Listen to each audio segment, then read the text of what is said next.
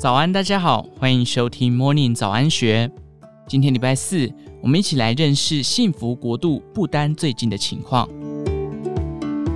西元一六二九年，不丹王国在一部法典中以一段话：如果政府不能为人民创造幸福，那么政府就失去了存在的目的。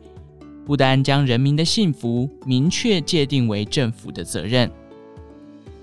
一九七零年代初期，不丹第四任国王吉格姆辛格旺楚克提出以国民幸福总值 （GNH） 作为国家经济社会环境发展主要指标的概念，并质疑国内生产毛额 （GDP） 在促进社会福祉方面的注意。换言之，在他看来，GNH 比 GDP 来得更重要。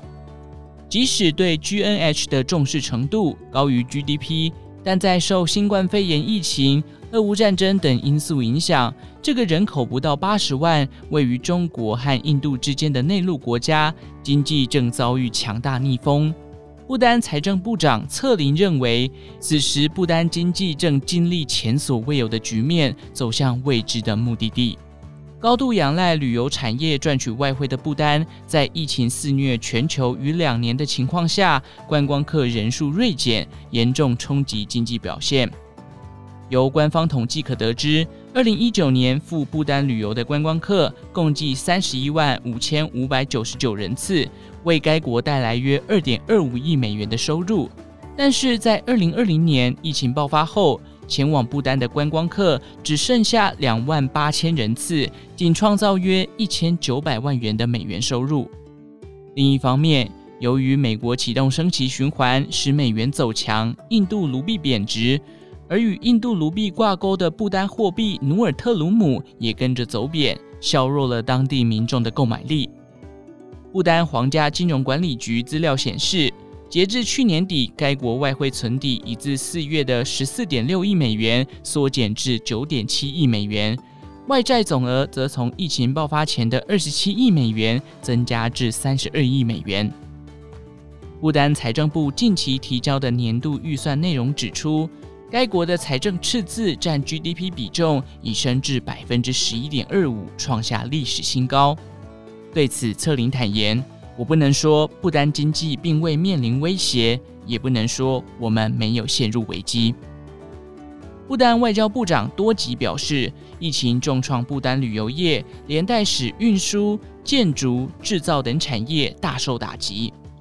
有鉴于全球经济可能出现衰退，多吉表示，我们必须为最坏的情况做好准备。外汇存底减少、公共债务增加和通膨是政府最担忧的事情。为了降低货币贬值造成的压力，多吉指出，当前情势所导致的不稳定状态将使经济面临高通膨和频繁发生的金融问题。不单尽可能使用在地生产的产品，减少进口。外汇存底减少，外债压力攀升，外界也担心。不丹是否会和斯里兰卡一样走上破产一途？印度尼赫鲁大学国际关系教授塔普利亚尔表示，不丹面对的经济问题包含失业率上升、通膨等，与多数国家相似，因此目前不应该将不丹的情形与斯里兰卡相提并论。事实上，长期强调幸福的不丹，在国际相关评比上表现称不上理想。